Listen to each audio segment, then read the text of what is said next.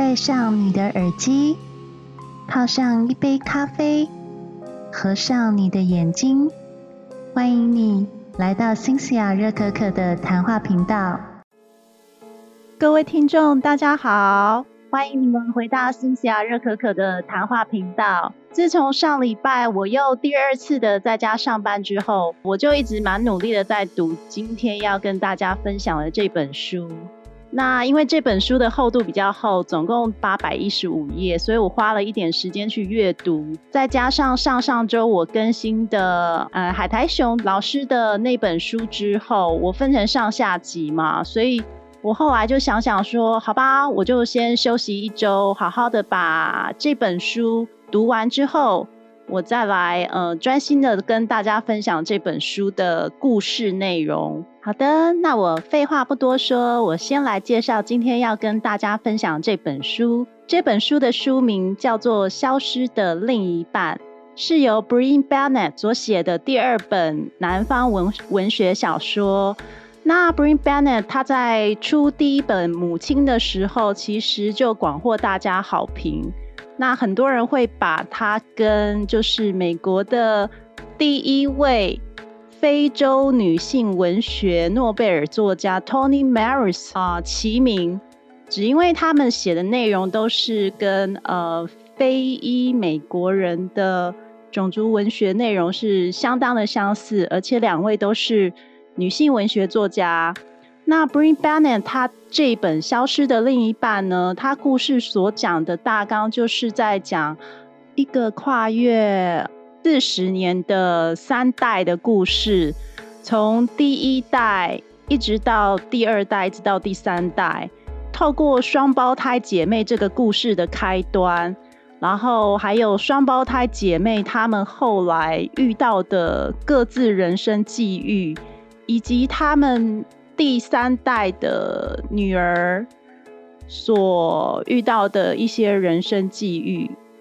过程当中，去阐述美国社会是如何看待种族议题，以及黑人自己内在的认知、自我的觉醒以及自我发现的过程。其实这本书它有几个蛮重要的主题。呃，第一个主题就是说，当然我们刚刚一直提到所谓的种族议题，也就是我们时常在新闻上会听到的黑人白人之间的一些呃发生的认同问题以及冲突问题。尤其这本书它在出版的时候，刚好遇到呃二零二零年五月的一个弗洛伊德黑人事件，那个事件引起了非常大的回响。在那个区域的黑人发生了暴动以及一些民权运动，其中牵涉到非常多的左派团体，甚至右派团体，以及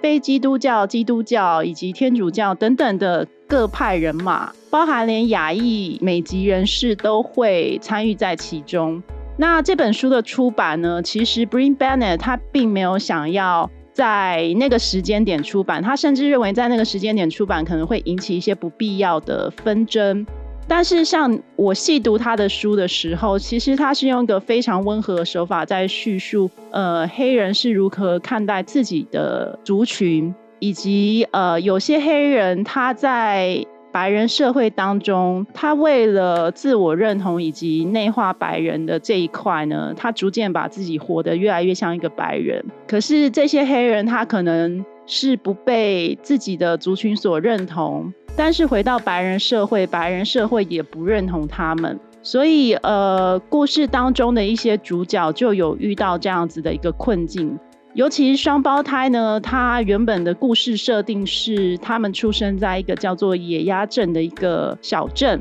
这个小镇的故事背景设定是设呃圣印第安纳州那边。那那个地方呢，其实是在地图上是找不到的一个小镇。不过小镇当时成立是因为有一个黑人混血儿，他成立了这个小镇，并把它取名叫野鸭镇。那创立人当时呢，就是希望住在里面的黑人能够透过混血的方式，让小镇的人皮肤越来越白。但事实上，那个小镇很讽刺的是，里面的白人并不认同里面变白的黑人，所以甚至在他们的呃过世的人当中，墓地是分为南北两块，北部的坟地是给白人所埋葬的，南部的坟地呢就是给所谓虽然是变白，但是是品种是黑人的人所埋葬的。这点会让人联想到，就是当时林肯要解放黑奴的时候。后来却引起了南北战争，以及在林肯宣布要解放黑奴之后实行的一些政策。但是其实实际上南部的一些州却还是有蓄奴的行为产生。那直至今日已经过了一百多年，呃，美国的目前的文化状况仍旧就是在表面上会。政治正确的不去谈论黑人相关的一些敏感议题，可是实际上，如果你住在美国的话，他们对于非裔黑人的一些行为是做内化的不公平。这本书呢，其实它跨越了一九四零年到一九九零年年代。所以，其实透过这样一个年代眼镜呢，你也可以发现，就是作者把一九四零年代的黑人议题呢，一直到一九九零年代的，就是美国的一些历史去套用在里面，你会蛮能够体会到说，为什么这些黑人，尤其是双胞胎女儿其中之一的斯戴尔，她最后还是会选择。放弃自己原本的家乡，放弃自己原有的身份，去寻找一个他的新我的身份，甚至一辈子带着谎言，谎称自己是个白人，跟一个白人老公在一起，生下一个白人女儿，然后一直戴着面具，如此的生活下去的困境。这本书故事的一刚开始就在讲述这对双胞胎女儿。一个是姐姐叫做德兹雷，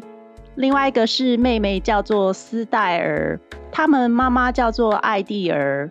那他们当时会决定要离开小镇，偷跑出小镇的时候，还刻意选在创办人纪念日，也就是我刚刚提到的黑人混血儿的那个创立者纪念日。呃，逃出野鸭镇，然后两个女生就头也不回的就到纽奥良去寻找自己的新生活。当时为什么他们要逃跑呢？其实在这里就可以看到当时黑人的一些困境。这两个双胞胎女儿，她们小时候曾经目睹自己的父亲被白人拖出去处以私刑，爸爸在他们面前当场被呃脚趾头踩断。然后出现了残障的状况，结果被送去医院的时候，一群黑人暴徒又冲进医院去把半死不活的爸爸打死了。所以他们从小就对于黑人以及白人的身份分得很清楚。他们自己知道说，身为一个黑人，就算他们两个人外表长得很像白人，可是都还是自己知道自己是身为黑人的分际。所以在爸爸过世之后呢，他们这对双胞胎就被妈妈命令去白人的有钱人家做女仆。不过斯黛尔在做女仆的过程当中，被白人的那个家庭的爸爸呃性骚扰。你要知道，他们那个年纪大概是就是豆蔻年华的年纪。两个人才十六岁，所以在斯戴尔的心中就有一点创伤。他就跟姐姐商议好，说两个人就逃出去吧。如果逃出去了，就可以永远不用再遭受这样对待，然后也没有办法出去玩乐，而是要替白人家庭工作。那两个人就到了纽奥良。那没有想到，就是后来斯戴尔不知道什么样的原因就离开了他姐姐，自此这个故事就展开了两个人各自的生活。德兹雷他后来在纽奥良定居之后，他认识了一位纯黑人老公，那个老公是在他替警察局做指纹辨识服务的时候，他的老公在里面是当检察官。德兹雷他的外表就是像白人一样，可是你要记得他其实是一个黑人种族，所以在外界对他们有一些议论的时候，德兹雷后来就跟他谈恋爱了，也组建了家庭。那在这段时间呢，其实刚好遇到就是马丁路德金这个民权运动家。我相信大家应该听过马丁路德金嘛，这个是一个在黑人历史上非常非常有名的民权运动家。他后来在一九六八年被刺杀了，然后引起当时黑人的暴动，以及就是后来的民权法的推动，推动就是非裔黑人能够跟其他种族一样有选举投票的自由权，以及各种生活方面的平等权。也因为这样的关系，德兹雷就因为白人的外表被自己的老公家暴。因为她的老公在那个时候觉得非常愤怒，他就觉得只要是白人，他看到就是打，他看到就是非常不满。于是他把这样的不满就发泄在他自己的妻子身上。不过德兹雷当时已经有一个六七岁的女儿，那个女儿叫做朱德。所以后来他就带着朱德逃离了，呃，他们当时所住的城市，就回到了野鸭镇。不过很讽刺的是，小时候他曾经逃离的野鸭镇，他现在却要回来。他的女儿呢，却又生的一副跟他的爸爸很像。那他爸爸是纯黑人嘛，所以他回到野鸭镇就变得非常格格不入。所以，虽然德兹雷暂时摆脱了自己家暴的黑人丈夫的魔掌，不过他的女儿在野鸭镇的学习生活却过得非常不愉快，因为学校的同学全部都是白人的样貌。虽然其实大家都是黑人，或是黑人混血儿，或是纯白人，可是实际上大家对这个黑不拉几的小女生。却在班上就时常欺凌他，给他取一些绰号，比如说就是他长长得跟蟑螂一样啊，然后或是说他是探油宝贝啊，用一些很奇怪的外号去取名。在班上有一个非常常欺负他的白人同学，表面上是在欺负他，不过私底下其实又对这个黑人女孩呢，呃，伸出了魔爪。就是借由强行抚摸她的行为，让她有这个黑人女孩有了第一次的性经验。后来就是朱德呢，他就靠自己的运动上面的优秀成绩，在长大的时候就又离开了野鸭镇，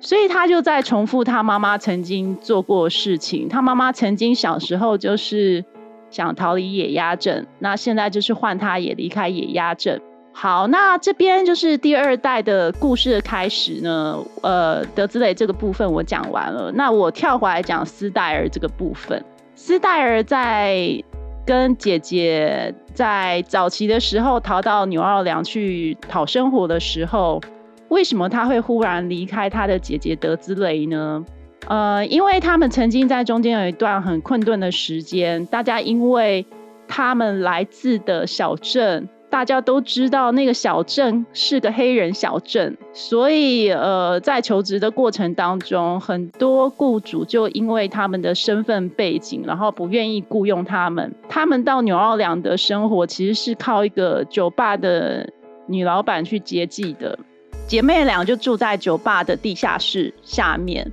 那斯黛尔就是因为她在野鸭镇的时候跟姐姐不一样，她是一个成绩非常优秀的女生。所以他有一次无意之间看到白宫大楼在应征秘书的工作，然后那个工作其实只要会打字，打字速度快，然后反应灵敏，他就可以去应征了。他本来认为自己应该是不会上，可是因为他的白人外表，再加上他发现其实可以假装白人进去工作，因此他就在面试的时候故意演的像白人一样。然后再加上他优秀的打字能力，后来就应征上了。应征上了之后呢，他就替一个叫做布雷克的呃男生工作。那个男生在那间公司是非常受欢迎的一个黄金单身汉，然后也因此这个工作机缘，两个人就相爱了。也因此，布雷克就带着斯戴尔到处去见识一些。啊所谓白人世界的繁华，然后他也因此就被打动了。于是有一天晚上，他就决定不要告诉姐姐，默默的离开了那个地下室，随着布雷克去波士顿生活工作。德兹雷在后来发现妹妹不见，怎么都联络不到的时候，就呃万念俱灰。但是德兹雷后来还是在呃纽奥良就继续生活着。那从此两个姐妹花呢，就是分道扬镳。斯黛尔在到波士顿以后，就成立了家庭，跟布雷克后来就很顺利的结婚了。布雷克他是在一家行销顾问公司作为高级主管，所以呢，斯黛尔后来生活就变得非常的奢华。他住在很标准的白人社区里面，然后过着白人贵妇的生活。那布雷克去上班的时候，他就悠闲的在泳池。呃，游泳啊，发呆啊，过着很悠闲的小生活。他后来也怀了一个小孩，叫做甘乃迪。甘乃迪呢，她是生出来之后就是跟她的老公长得很像，就是是一个白人的样子。不过斯戴尔呢，她因为一直想要隐藏她曾经的黑人身份，因此布雷克从一刚开始认识她的时候，他就骗布雷克说。其实她在很小很小的时候，父母就过世了，而且是在一场大火中丧生的。不论她的老公怎么去问她的过去，她都说她不记得了，因为她是被送到育幼院长大，所以她把她自己塑造成是一个纯白人的女孩。然后再加上她的外表其实与白人无异，所以布雷克就也。呃，没有放在心上，一心就认为他是个白人。可是他为了当一个白人，他必须要掩饰他的口音，然后把他自己重新换成另外一个人。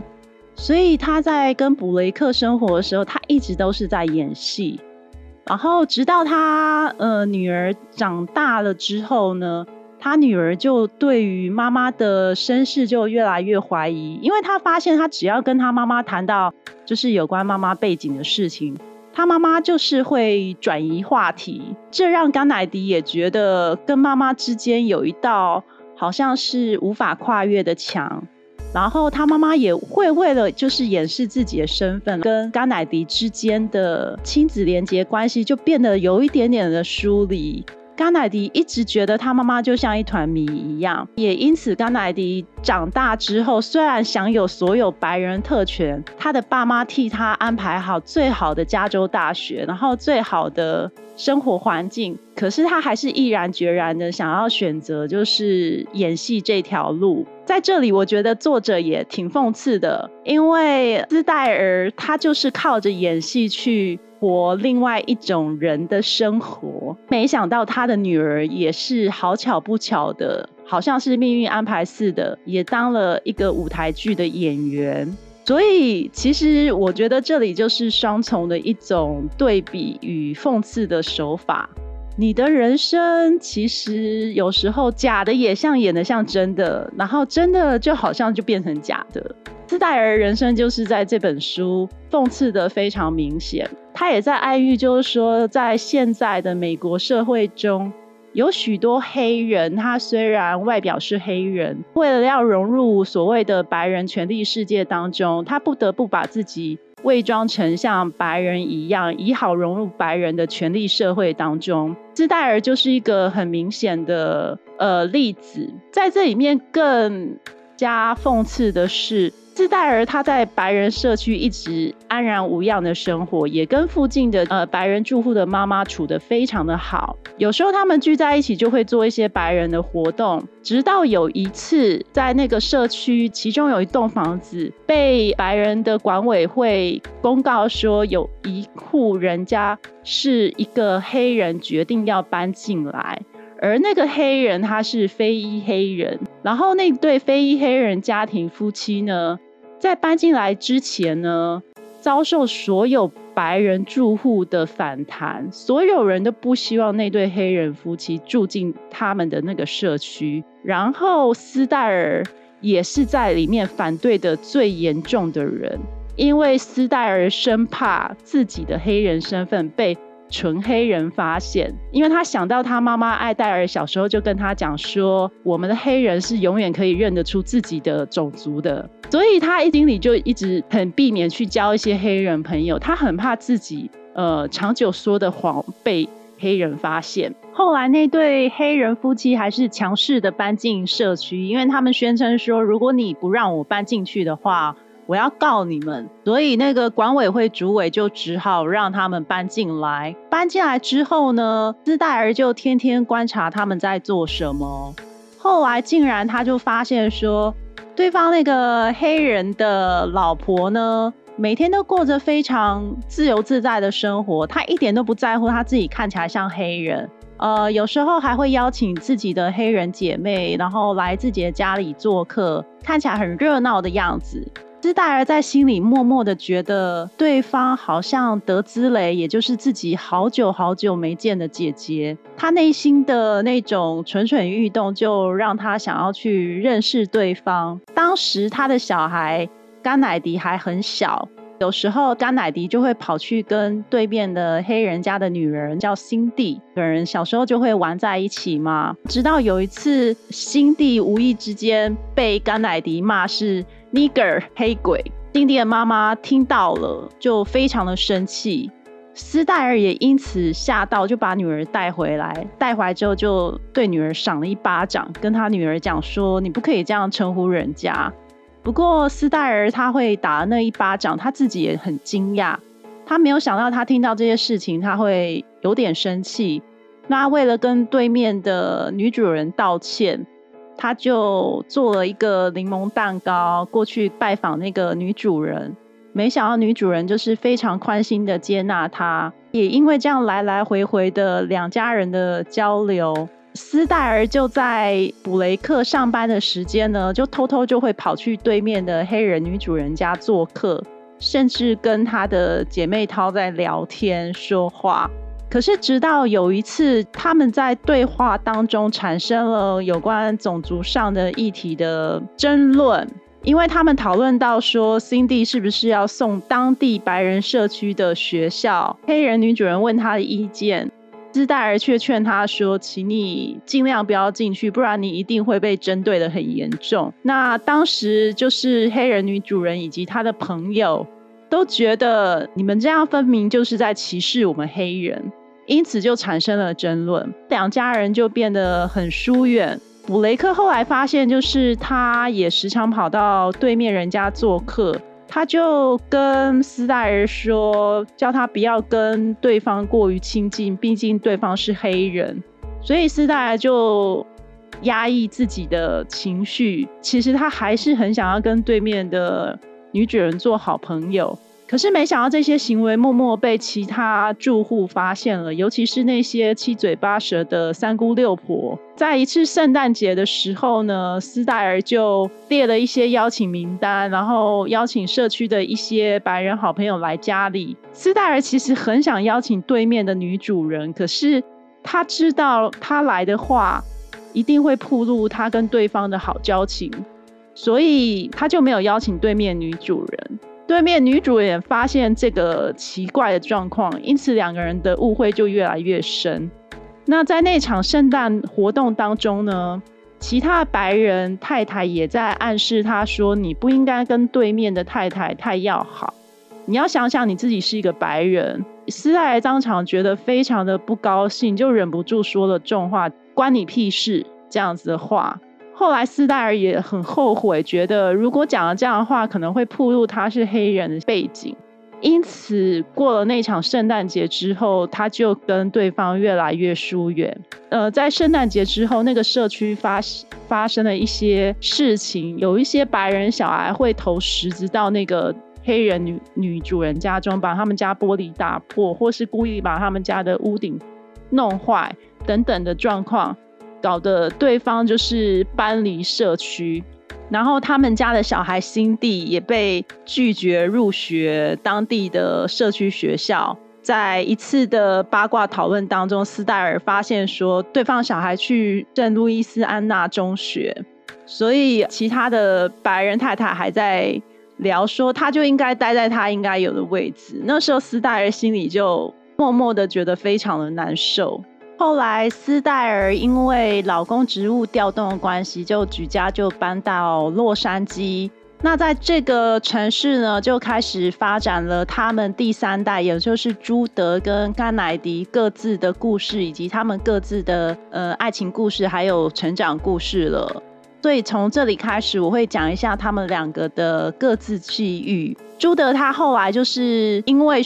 他的优异成绩，他后来辗转到了一些城市。他最早是到纽奥良，可是后来因为他书念的其实还不错，所以他也辗转到了洛杉矶，然后念了一间非常好的大学。他透过大学打工念书，然后到处去当 waiter，还有当人家家的女仆啊、保姆这些来赚他的生活费。他在这个过程当中，透过一个 party 认识了一个男生，那个男生叫做瑞斯。瑞斯的外表是一个金发帅哥。不过，当他跟瑞斯越来越熟悉，然后甚至从暧昧关系发展到朋友的时候，他从瑞斯身上知道瑞斯身上的秘密。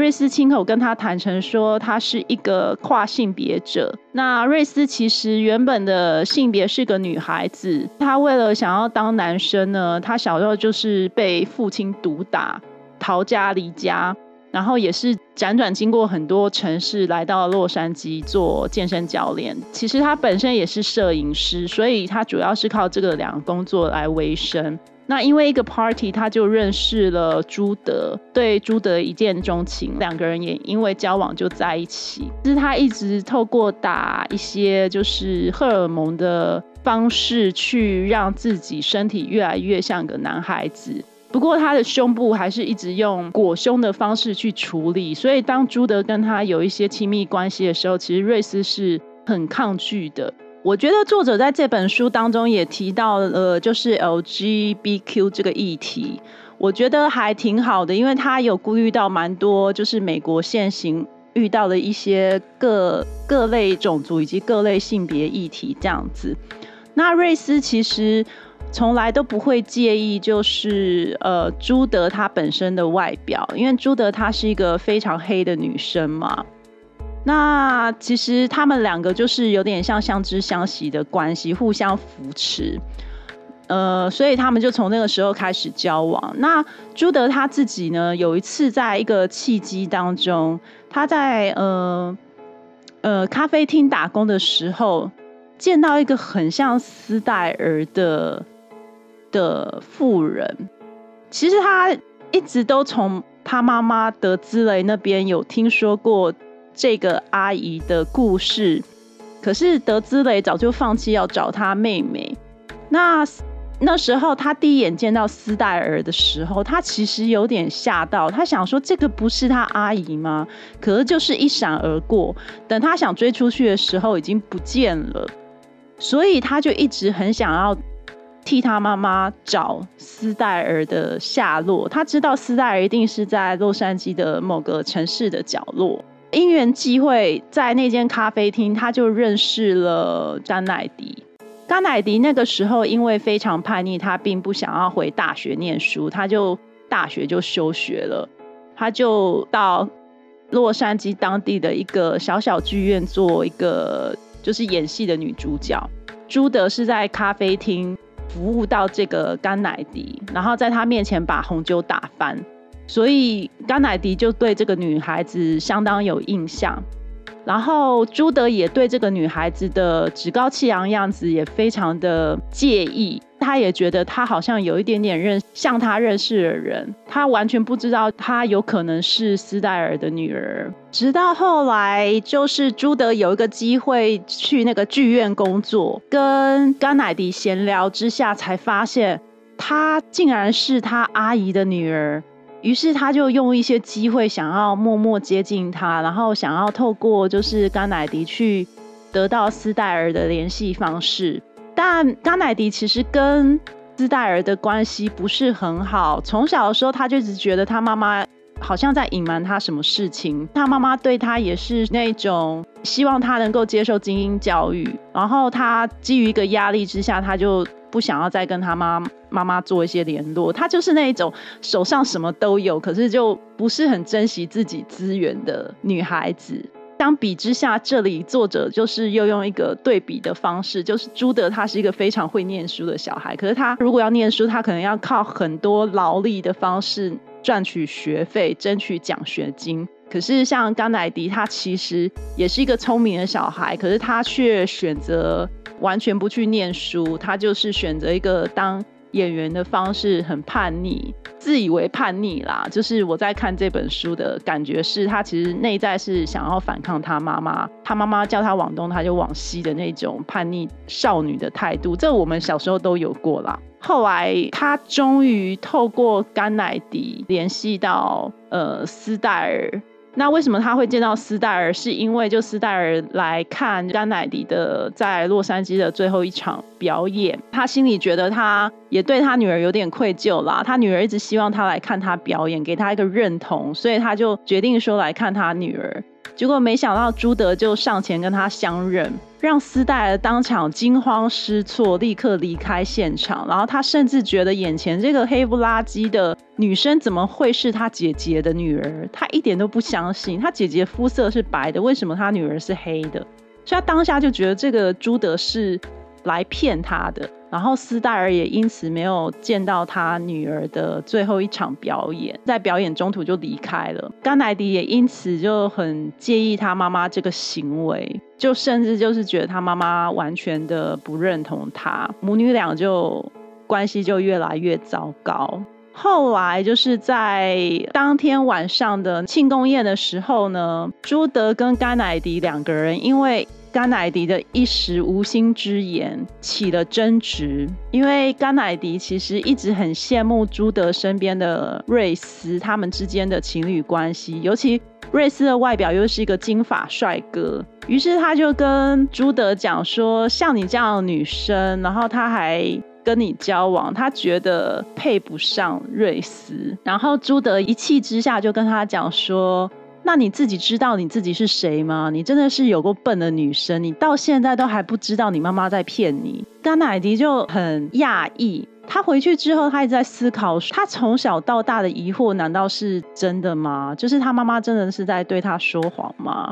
可是他回去问他妈妈，就是你知道哪里是野鸭症吗？或是怎样？他怎么套他妈妈的话，他妈妈都自两拨千金，然后也跟他说。他有可能是被朱德骗了，请他不要去相信这个黑女孩说的话。所以甘乃迪后来就觉得，好像从他妈妈那边都一直得不到真相，他就跟他妈妈起的争执。后来就自己搬出去，在洛杉矶的某一个地方租下一间公寓，跟当时他的一纯黑人男朋友住在一起。你看这本书的时候，你会觉得曾经的双胞胎姐妹的生活到第三代的生活，两个人是交替的。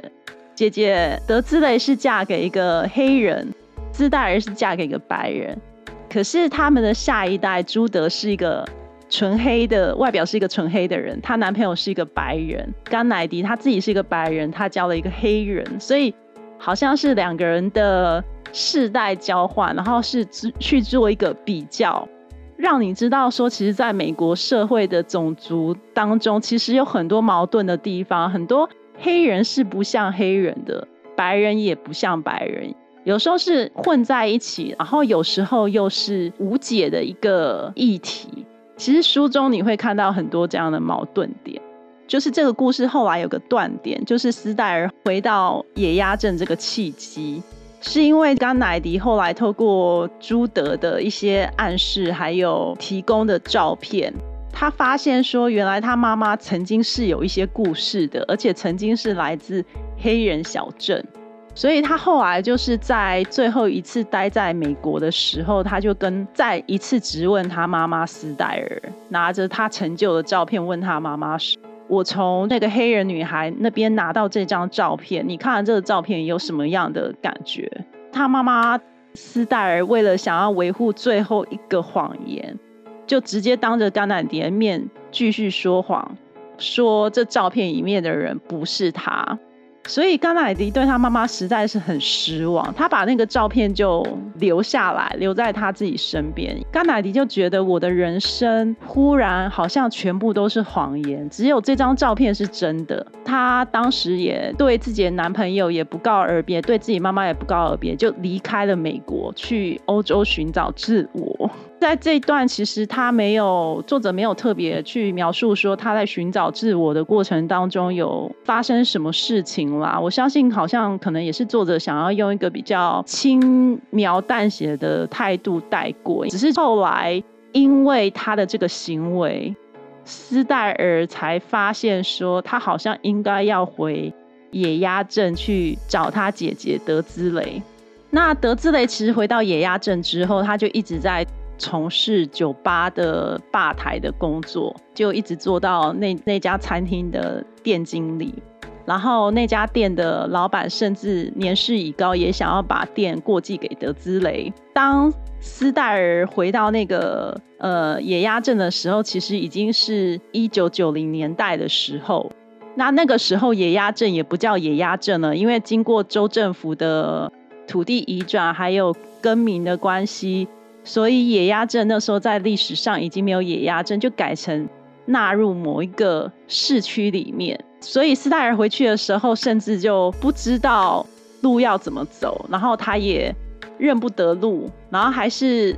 就是当时的车站站长跟他说：“哦，你是你你是以前住户，还会叫得出野鸭镇这个名字？这个名字是很久很久以前就没有了。”所以后来斯戴尔就巡线，就还是找找到自己的家乡。可是最悲哀的就是，其实他们两个就是这对姐妹花，就是德兹雷跟斯戴尔的妈妈艾艾蒂尔，因为在等待双胞胎的过程当中，德兹雷虽然回来了，可他一直等不到斯戴尔。所以斯戴尔回来的那个时候呢，其实。他妈妈已经得了阿兹海默症，已经认不出来谁是德兹雷，谁是斯戴尔。所以当斯戴尔真的回来认亲的时候，他妈妈已经不认得他了。他妈妈就喊着他叫德兹雷。所以你看到这一幕的时候，你会觉得，到底你为了新的自我，还有你原本的自我，你要放弃你的家庭、你的背景。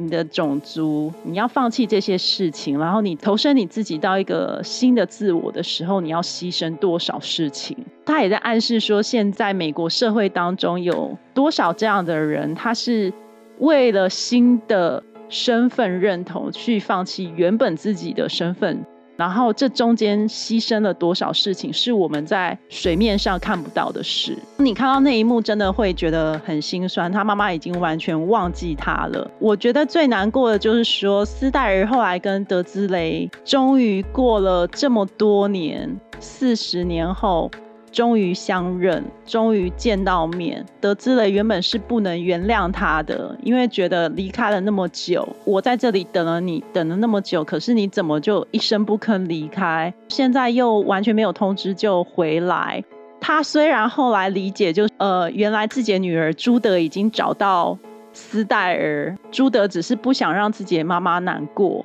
所以没有跟德兹雷讲说，其实他知道斯戴尔在哪。不过后来两个姐妹花就是在一个晚上彻夜畅谈，还是和解了。但斯戴尔最后没有勇气去面对自己原本做过的这些事情，他也没有勇气回到自己原本的身份，最后还是选择他要继续以一个白人的角色继续做生活。所以他趁德兹尔在睡着的时候呢。就偷偷的离开了那个野鸭镇。那当时德兹雷其实有个男朋友叫做早早，在德兹雷回到野鸭镇的这个过程当中，早早就一直陪着他生活。早早那时候看到就是斯戴尔要偷偷离开的时候，就是有点责怪他说：“你是不是应该要跟你姐姐讲一声？”可是斯戴尔就跟他说，他真的没有办法再回头。所以后来就是早早还是默默的把。斯戴尔送走，并且决定不要跟德兹雷讲说他有看过斯戴尔偷偷跑走这件事情，他要假装不知道这件事情。所以斯戴尔就还是回到了他原本的洛杉矶的白人生活。在这之后就没有再提斯戴尔的任何的故事下落了。到故事的最后是一九八六年，朱德跟甘乃迪都过着各自的人生。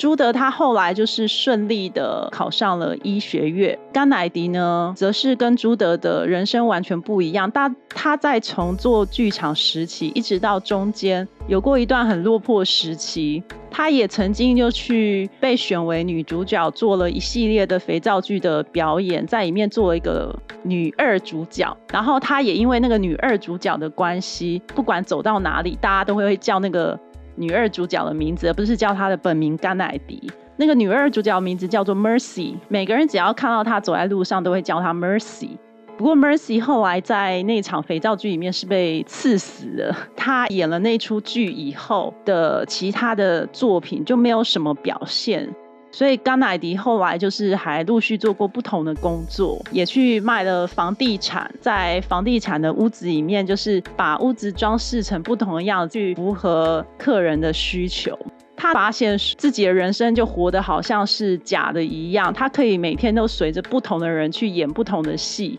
今天来的是黑人，他就是把房间布置的跟黑人一样，他自己装扮符合黑人喜好。今天来的是白人，他就装扮成符合白人喜好。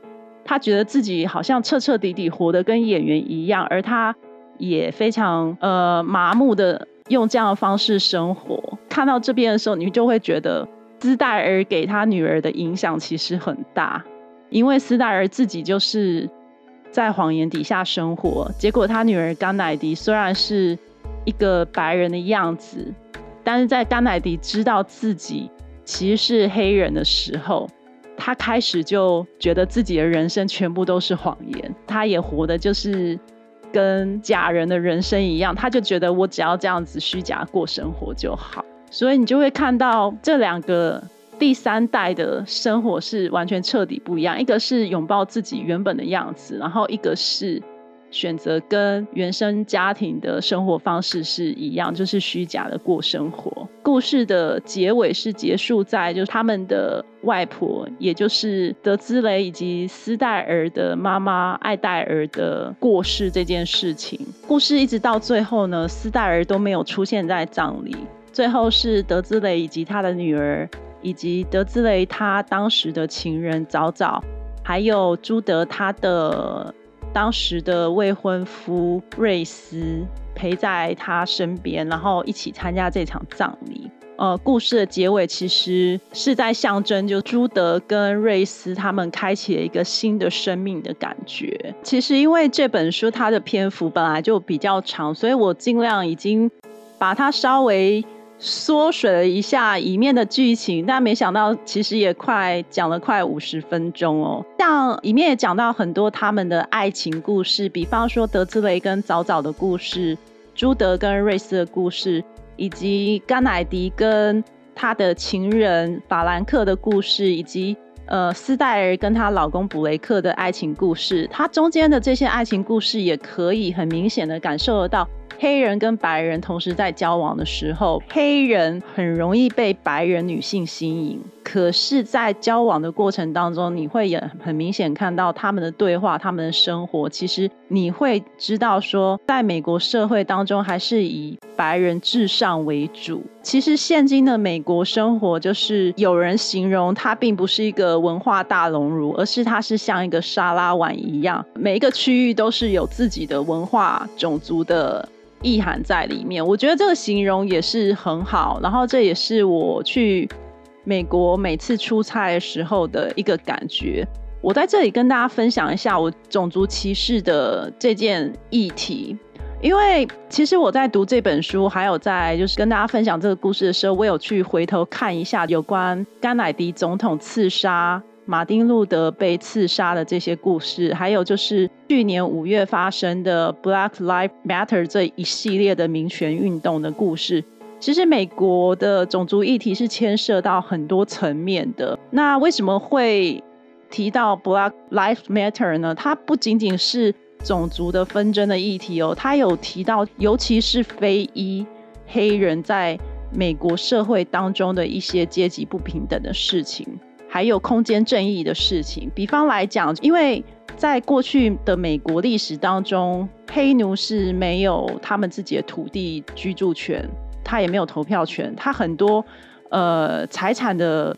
分配权也都没有，所以其实美国在这方面它是落后将近两百年历史。那在那落落差当中，美国一直运作历史运作到现在，其实会产生一个更大的落差，就白人就越来越有钱，然后黑人呢，你会发现说，不管是在美国生活的黑人，或是在美国生活的亚裔，或是其他人种，其实提到非裔黑人都不会是一个很政治正确的想法，大部分的人可能都会对他们会有一些。负面的评价迎面而来，如果是一个非裔黑人的话，你可能就是会，呃，第一个念头就是先闪远一点，因为他们可能犯罪率感觉就是比较高。那事实是不是这个样子？其实不是，就是当然也是有一些好的非裔黑人，也有一些坏的白人，只是就说他们呃，Black Lives Matter，他讨论到的层面不仅是种族，他还讨论到居住正义啊，等等等这些东西。那尤其像呃这些东西是隐而未宣的，就算他们一直在宣称所谓的种族平等这件事情，但实际连我这个亚洲人到那边出差都能感觉到白人对于亚洲人以及黑人的一些种种的歧视。那甚至连黑人自己都会歧视亚洲人，我觉得这又是另外一个议题啦，可以再另外开一个节目再跟大家聊一下这个东西。那所以其实我的想法就是说。在这个世界上，到底有没有所谓的世界和平这件事情？其实，如果真的要世界和平的话，是非常困难的。因为只要有人种上面的不一样，就会产生很多分配不均的事情。在美国更是这个样子，就是比方在华盛顿特区的某些区域，他们会有所谓的红线区。那个红线区其实是曾经发生过的事情，虽然现在已经立法说。不能有红线区这部分，可是就有点像是我们台北市一定会有万华区跟信义区的房价差别。在美国也有这样的状况，就是白人居住的区域就是房价比较高，然后黑人居住的区域就是比较脏乱，然后房价比较低。银行会贷款给黑人的一定都是那些区域，然后贷款的政策还有一些方式也会因为你是种族不一样的关系，然后有一些区分。所以这也是为什么在去年。大家吵成一团，然后黑人产生暴动。那当然，中间在暴动的过程当中，就会有一些呃非理智的行为产生啦。不过，其实最基层的问题就是这两百年来的种族问题，其实到现在在美国呢，仍旧是一个非常难解的问题。所以，呃，《Bring Banner》这本书那时候出版的时候，真的是引起蛮大的回响。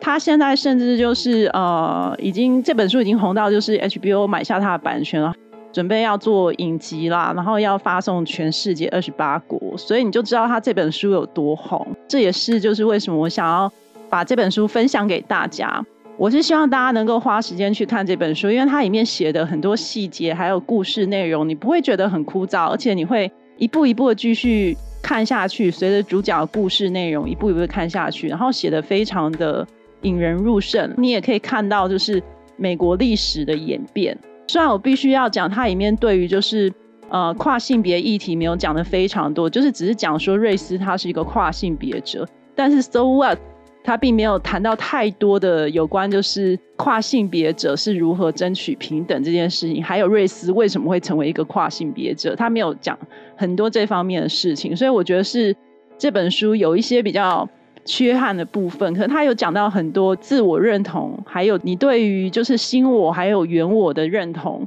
还有是呃寻找所谓的种族识别这个部分，很多议题都讨论在里面，所以这是一本很丰富、很不错、很值得推荐的一本书。好，今天这个 p o c a s t 真的讲的有点久，那我就分享到这边，然后也希望大家能够继续追踪。金甲热可可的频道，如果你喜欢我的频道的话，请在上面上方的关注按下按关注，关注我。那下一集第七集的时候就会啊，适时会在你的频道跳出来。然后同时在这边也宣布，我有跟若玄堂做一个合作，所以在若玄堂的赖群组里面也可以听到我的每周三的 podcast 的直播。我希望就是透过两边的合作，越来越多人收听我的节目，以及若宁的呃每日的播送的书，让大家能够在繁忙生活当中能够多读一点书，然后多了解一些不同的资讯，这是我们觉得最棒的地方。